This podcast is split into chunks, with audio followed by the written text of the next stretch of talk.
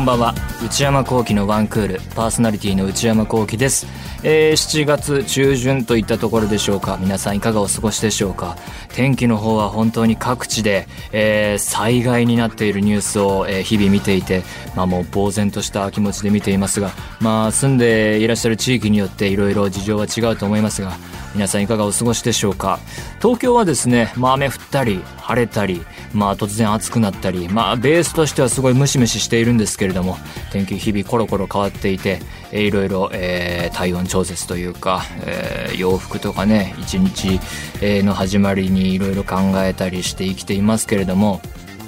この1週間は、まあ仕事行きつつ映画も行けまして、例のあのジブリのね、あのいい企画だなと思いますけれども、劇場でかけようっていうやつ、えナウシカはもう行ったんですけれども、もののけ姫と千と千尋も行きまして、で、しかも驚いたのが、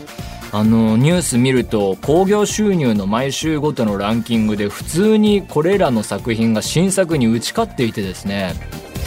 いや恐るべしジブリ恐るべしって感じなんですけれども。あの「もののけ姫」なんかは97年公開だそうなんでもう公開当時に子供の頃に映画館行ったんですけど23年ぶりですよね。にで見たんですけど、えー、最初から最後までっていう意味ではまあとてつもない作品でしたね。あの本当子供には分かんないっていうかただただ恐ろしかった、えー、覚えしかおぼろげになくてというのも大人が多分新作として公開されて、えー、初見で見に行ったとしても勢力図を把握しきれないと思うんですよね。すごい複雑な構図になっていて主人公側とじゃバーサス敵側みたいな対立の図だったらまあ飲み込みやすいかなと思うんですけれども主人公側主人公側でその主人公とヒロインにその対立の構図があるしでそれをこう取り囲むというかその周辺に3つ4つぐらいの勢力が入り混じって争っているっていう物語で大変複雑な構造を持っていてねそれで時代背景とかちょっとした一部のキャラクターにあこういうのを意味させてるんだろうなっていう、えー、キャラクターがいたりこれは難しい映画だったんだなと改めて見ましたけどもね。それでもあのその当時の興行収入の年間のランキングだと「タイタニック」の次でね日本映画ではぶっちぎりの記録を塗り替えるようなヒットをしたわけで。うーんこういう映画がまあもちろんその頃にはジブリブランドみたいのがあったんだと思いますけど僕が行ったくらい連れて行かれたくらいですから子供が。いやこれが大ヒット1位っていうのはねすごい話だなと思いましたけどね改めて。で「千と千尋」は「千と千尋」で2001年公開ですからこれも19年ぶりに劇場で見ましたけどやっぱり当時はまだ10歳か11歳かっていうところで見ましたけど子供目線でまあ千尋側なのか分かんないけどその冒険の異世界に行く冒険のハラハラドキドキを楽しんでた覚えがありますけど今見るとやっぱりあれですね。あの実際の生活で子供はいないですけど完全親目線ですよね。あのなんでこんなに小さい女の子がねひどい目に遭わなきゃいけないのかっていうところで泣けてハラハラドキドキするっていうそういう見る側のやっぱり変化がありましたね。だからそういう意味でも大人が見ても子供が見てもっていうのはそういうことかなと思ったりしたし改めてあの劇場で見てハッとさせられたのが主人公の千尋の親御さん両親こんなに冷たい親だったっけって思って お母さんとかね序盤の会話とか基本無視なんですよね。全然取り合ってないんですよ千尋が何言っても「はいはい」みたいな感じで。すごい冷たくてこんなにひどい人たちだっけって思って。でしかもそれがもうネタバレも何もないと思いますけどラスト千尋が帰ってきて「えー、よかったね」で終わってもお母さん冷たいんですよね。だからこうなんだろうな。帰ってきてじゃあよかったお母さんとお父さんみんな笑顔で終わりじゃ全然ないのがすごくて。帰ってきても両親はいつもの最初と変わらない雰囲気だしそれでもう振り返ってはいけないって言われてるしああこっちの世界で生きていかなきゃいけないんだ。向こうの世界もいろいろ知り合いとかできたし働くことも覚えたしなんとか楽しくやっていけそうですみたいな感じになったけどやっぱりこっちで生きていかなきゃいけないっていう現実に帰ってくるっていう。なんじゃそれみたいな終わり方ですげえなと思ったしだからまあ知ってたことですけど要するにあれは冷たいくてしかもバカ親ですよね。勝手にご飯食べちゃうわけだから。バカな親の しくじりをあんなか弱い小さい女の子が働いてもう知り合い誰もいないところにいきなり投入されて働いてなんとか頑張って親を救う話。帰ってきても親は冷たいっていうこれで大ヒットですからね。すごい映画だなと思いましたけどね。うんだから改めてもう10年20年前の映画でこんなにクラシックがあるとね。まあアニメ業界の、えー、端くれというかね、えー、の身としてはなんていうか呆然自失としましたね。うん。ちょっとやる気なくしますよね。あのだってこのレベルのアニメ映画アニメ作品が多分今後生まれてくることはないんですよね。本当にないと思う。だからこれでも関係者の人に話聞いたらもっとメカニズム含めてあのあそんなことないよっていう意見もあるかもしれないけど素人考えの、まあ、映画ファン的な見方からすると多分もうないと思うのでうん昔の映画で楽しもうって感じですかね。こういうだからもっとこの第1弾ありましたけど第2弾もねどこが仕掛けてんのか知らないですけどやってほしいですね。僕が見てないやつもまだまだあるからそれを見て楽しんで頑張って生きていこうかなと思ってますけどね、えー、それでは内山昂輝のワンクールスタートです。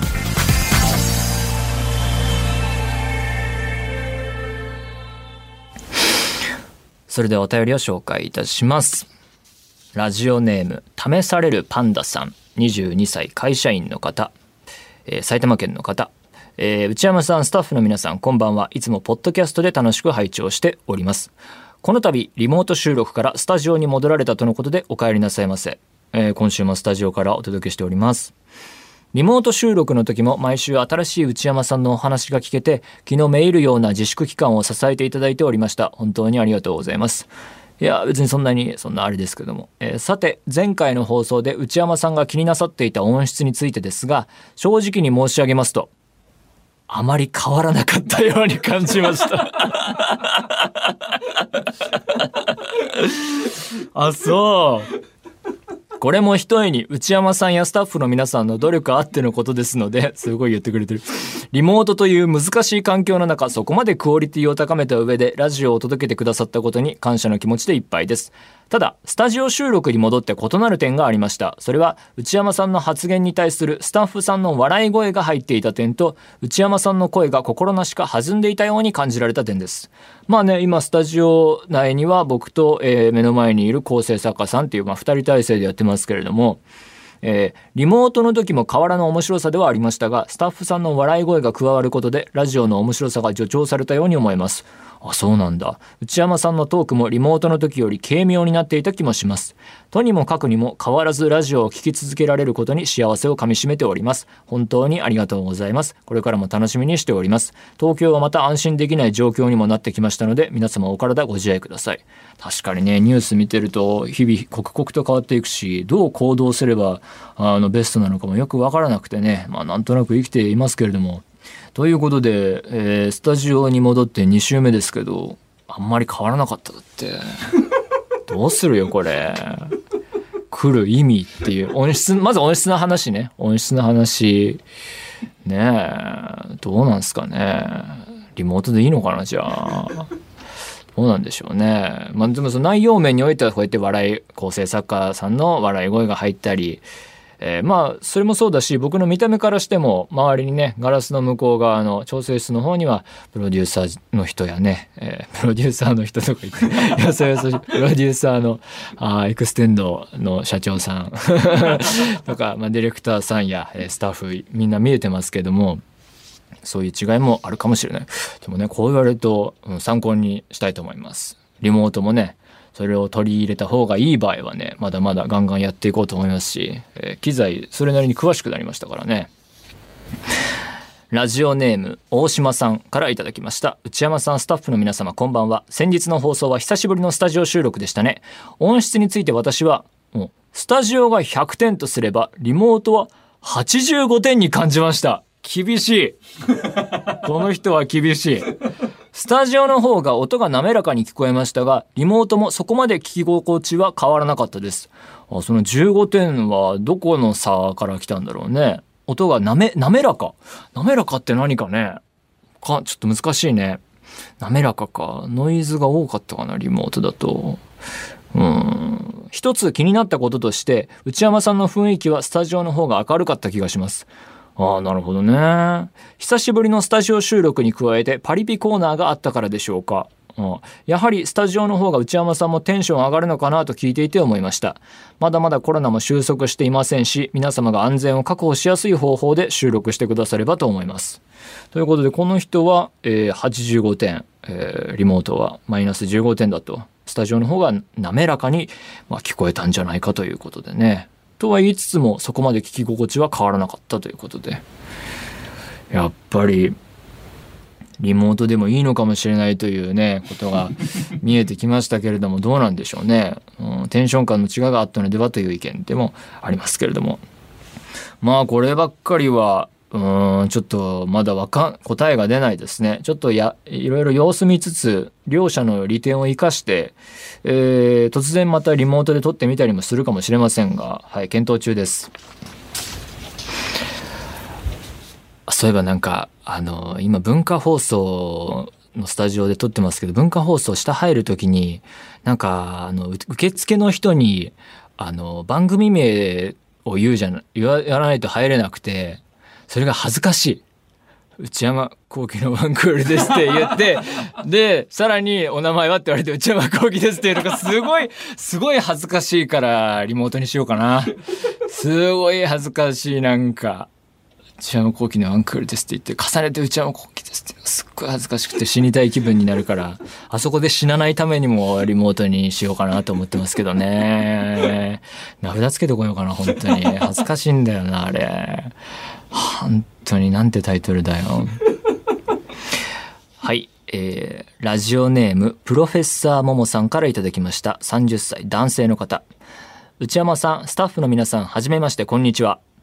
シャープ286回の放送、久しぶりのスタジオ収録で驚きました。スタッフさんのお声も聞けて、いつにも増して楽しそうなテンション高めの、あ、なんかみんなおっしゃってますね。えー、内山さんのご様子に思わず頬が緩みました。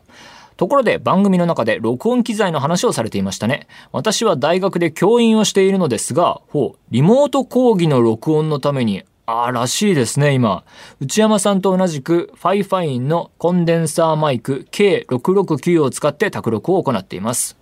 リモートの時に使ってたマイクですね。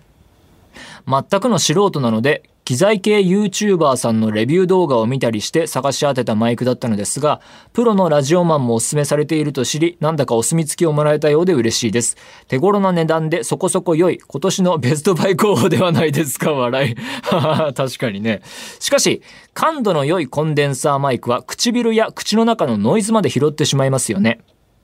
ぶっちゃけ私の録音は編集なしでは聞くに耐えません。あ自分で編集もしてるんだ。大変だな。声優さんってすごいんだなと身をもって実感した気がいたします。内山さんは番組収録の際の発声方法で気をつけていることはありますか？アニメなどの収録とラジオとでは違うところもあるのでしょうか？プロの方への質問としては失礼なものかもしれません。差し支えなければご教示いただけますと幸いです。ということで、大学教員の方でオンライン授業をね、各大学取り組まれていて、リモート講義でどうやってやっているんだろうと思いきや、生の声が聞こえてきましたね。ご自分でリモート講義を録音してると。で、そのマイク同じマイク使われてるっていうね。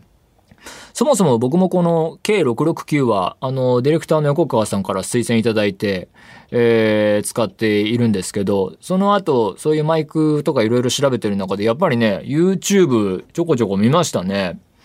レビュー動画は本当に便利ですね。あの、マイクとかそういう機材系の紹介にはぴったしですよね。その、このマイク使ってみました、このマイク使ってみましたっていう、その音が本当に如実に同じ動画内で切り替わるから、その、本当メディアがぴったしのメディアですよね、YouTube っていうのは。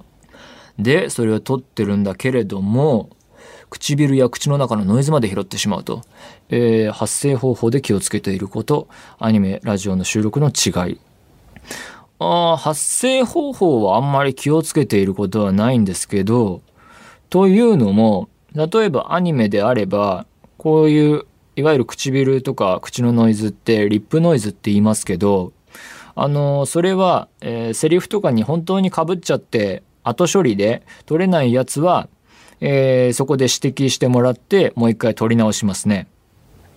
で、えー、後処理でなんとかできるやつは多分、えー、ミキサーさんなりそのスタッフの人が後で音をいじるというか編集で、えー、撮ってくれていてそれでその絵に当てて、えー、皆さんの元に届くという形だと思いますね。でラジオの場合でも大体一緒でまあ、ラジオだとそんなにその細かな細かなリップをが出たので撮り直しますということはそのいわゆるフリートークの中ではないですけれどもあの、取れるところは、えー、ディレクターさんなりスタッフの人が、えー、リップノイズは取ってくれてますね。で、まあそういうリップノイズ、唇とか口のノイズをどうするのかっていうので、よくよく言われる定番のあの対策方法としては、まあ水分をこまめに取ること。唇が乾燥していいると、えー、出やすいと言われるので、えー、リップノイズ出るなっていう時は、えー、水分を取ってみるっていうのが一つでですね。なんかこう一説によればリンゴを食べるといい説も聞いたことあるけど実際どうなのかあんまりよくわかんないですね。それくらいですね。普段仕事をしていてあんまりリプノイズリプノイズって気にすることはないですね。ただもう一つ加えて言うならばあのリップノイズもそうなんですけどそうやって K669 があってそれでアニメのオーディション用にセリフを自分で撮ることもあるんですけど、あれをあのマイク使って取り出すと、あの、今度はその、マイクを吹いちゃうノイズ、ポップノイズって言うんですが、それが気になりだして、大体その息がマイクに当たっちゃうことで出るやつなんで、ボっていう音になっちゃうんですが、ハヒフヘホとか多分パピプペポとかかも、かも入るかもしれないですね。そういうこう息が前に出るやつでそれが起こるんですけどあれが今度気になりだして自分でそんなに処理できないからそれをの絵の対策でポップガードっていうマイクの前に喋る人とマイクの間に入れるこうなんて言うんでしょうね金属製のもありますし布製のもあるんですけど、ま、大体丸かったり四角ってあんま見ないかな丸型の、えー、薄い板っていうんですかねフィルターみたいのがあってそれをマイクの間に入れるとポップノイズがまああんまりつかないよっていうね、大体アフレコスタジオにはあるんですけど、あれが欲しくなってきちゃって もう次から次へとちょっと凝り出すとね、あ、これを用意すれば今度これが解決できるんだなとか言ってたら、あの、こんなマイクがいいんだよみたいのをね、またディレクターさんに推薦されましてね。欲しくなってきちゃってね。でもそのマイクを使うには、え、今度はこの機材が必要になってきて、この機材とマイク使うんだったらこのケーブルが必要になってきてみたいな。いわゆる沼沼がね、そうなのよ。でも買うかもしんないな。うん、でもね、そういう、音の編集っていうのができないから、限界はどうしても出てきちゃうんですけど、うん、まあ音の話はそこまでにしておいて、あの、あと、ウェブオンライン飲み会とか友達とかやってる時に、今度、音はマイクとかね、使えば変わっていきますけど、画質が気になってきちゃって、別に自分を綺麗に見せたいとかはないんですけど、なんであの MacBook のインカメって実はあんまり最高級の性能じゃないらしくて、もっと向上できるんだって思っちゃったらもう気になりだしちゃって、なんでしょうね、耐えられないんですよね。ウェブカメラが結構売り切れててね、これいいなって思って新製品が全然売ってなくて、それも欲しくなってきちゃってね。なんでこんなに機材について調べてるんだろうっていう日々を送ってますね、今は。ということで、まあ、えー、リップノイズに関してはちょっと水分を多めにとってみてください。ということで、皆様からのお便り引き続きお待ちしております。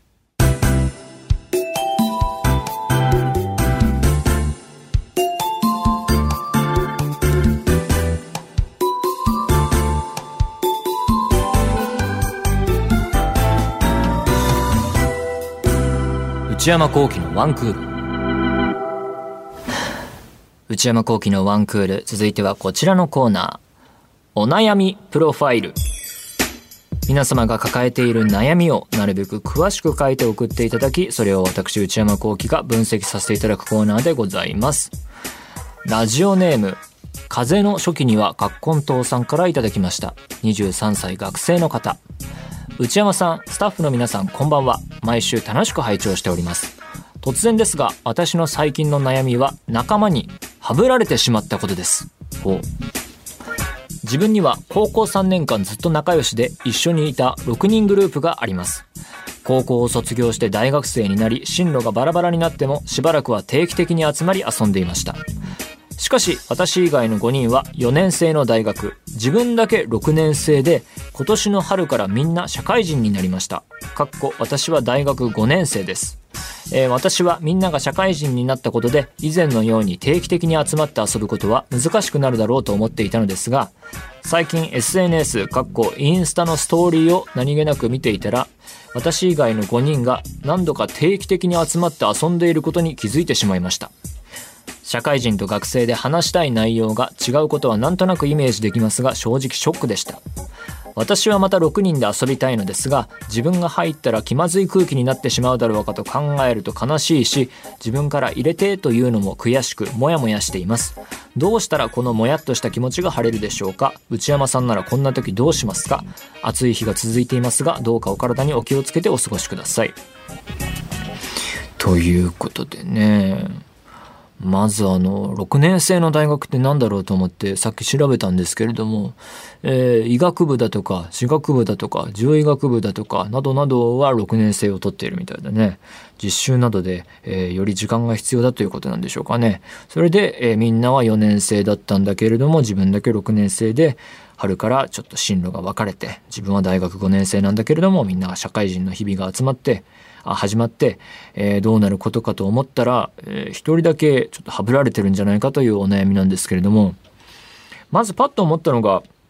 えー、まあ詳細わからない部分がいくつかあったんですけど仲間にはぶられてしまったことが確定かどうかっていうことですよね。うん、わかんないですけどもしかしたらあのあ風の初期には葛根島さんに向けたサプライズパーティーがね用意されているなんていう可能性をちょっと探ってみる。誕生日が近いんじゃないか。ということはないのか。でもそうかと思えば、えー、最近そのインスタのストーリーを見ていたら、えー、それ以外の私以外の5人が何度か定期的に1回じゃなくて複数回あるということでその線がちょっと消えつつあるんですけれども。でもね、えー、どなんでそうなったかがちょっとわからないですよね。えー、推測されている上では、えー、話したい内容が違うことはなんとなくイメージできるということでそういうことが背景にあるんじゃないかって書いてあるけど社会人と学生でもちろんその話題とか、えー、悩みだったりっていうのは、え違ってくるかもしれないけどまあそれはそれでしょうがないことだし違う世界の話が共有できて面白いんじゃないかなとは、え外部の人間なんかとしては思ってしまうんですけれども。で6人で遊びたいと思うものの、えー、入れてというのも悔しい。気まずい空気になったら嫌だしと。僕もあのでもあの高校の友達ともう30間近にしていまだにずっとつるんでますけどあの不定期でね集まっててだけれどもうんでまたなんかオンラインで今週末やろうよみたいな話出てましたけどいつも集まってた時もフル、いつもフルメンバーっていうわけではなかったですけどね。なんとかゲームの回とかだったらそのゲーム、えー、テレビゲームやってる人だけで集まってたりしたし、あとなんか、本当俺はそれ知らなかったんだけど、地元飲みがね、グループ内で開催されてて、何々地区、何、何区飲みみたいのをやっててね、あ、そんな会やってたんだ、みたいな後から聞いたりっていうのもあったし、家近い人が、なんかその辺開拓したいみたいのでやってた話後で聞いたりってことあったし、だからそのグループの中にミニグループがあるみたいのはまあ全然健全なことなんじゃないのかなと思いますけどね。僕もあの例のあのインドに転勤して、えー、日本に戻ってきたと思ったらまた旅立っていった男友達がずっといますけど彼とその男子2人のあの背伸び会と称したねなんかホテルのバーに飲みに行くような会もやってたしうん、だからそういうミニグループの集いっていうわけでもなさそうっていうことですよね。5人で何度か定期的にっていうことじゃんね。ということでいろいろ話してきましたけれども、で、内山さんならこんな時どうしますか？もやっとした気持ちがどうしたら晴れるかということですが、まあ、ちょっと前提条件というか、詳細がわからない部分もあるので一概には言えないということを最初に言っておきますけれども、本当にそのはぶられた、えー、ことが確実で、サプライズパーティーでもなく、で、なおかつそこに何らかの悪意が後々判明したり、現時点でも悪意を感じているのであれば、うん、切るしかないかな。本当にそんなはぶられて、じゃああの人は呼ばないでおこうよってなってるんだったらね。なんか単純にその、何々さんは、カッコン島さんは、この会は興味なさそうって言うんで呼ばれてないっていう可能性もあるんじゃないかなと僕は今思うんですけどね。でもそうじゃないとするならばね、本当にある種いじめというと言い過ぎかもしれないけど、なんか気に入らないから呼ばれないんであれば、まあこっちも切っちゃえばいい話でね。うん。だって高校の、えー、グループということですけれども、大学だってね、えー、知り合いは増えていくだろうし、大学でそのずっと付き合う仲間もできるかもしれないし、6年生ともなれば、まあどういう6年を過ごすかわかんないけど、長い付き合いでしょうから、うん、僕は高校の友達とは知り合いだけど、あの、大学の知り合いはあんまりいないですからね。ゼミの友達ぐらいかな。でもそれもやっぱり定期的に会うっていう感じではなくて、まあ LINE がちょっと一部あるかなぐらいで、うん、ゼミの知り合いで、その業界で謎のつながりがあるみたいな、また別の話もあるんですけど、それはちょっと長くなるのでやめときますが、あの、そうね、だから、環境変わってまた違う知り合いできて、そこでいいグループができるかもしれないので、本当に悪意を感じるなら、切ってしまうのも一つ手かなと思いますね。ちょっとここから読み取れる情報量からすると、この辺りでございます。ということで、皆様からのメール、引き続きお待ちしております。以上、お悩みプロファイルでした。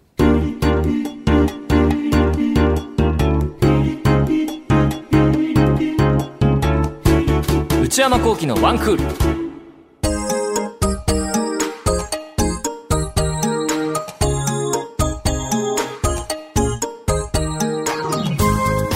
内山幸喜のワンクールそろそろお別れのお時間です。まあ僕も最近になってやっと知識が増え出しましたけど機材音系の機材は本当に沼ね。キリがないですね。でここからケーブルとか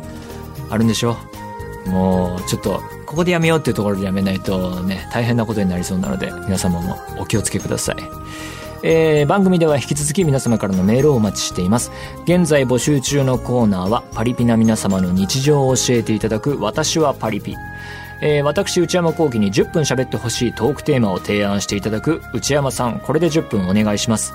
買い物不詳な私、内山幸喜の財布をこじ開けられるような買いな商品をお勧めしていただく、内山さん、これ買いです。今抱えている悩みをなるべく詳しく教えていただくお悩みプロファイル。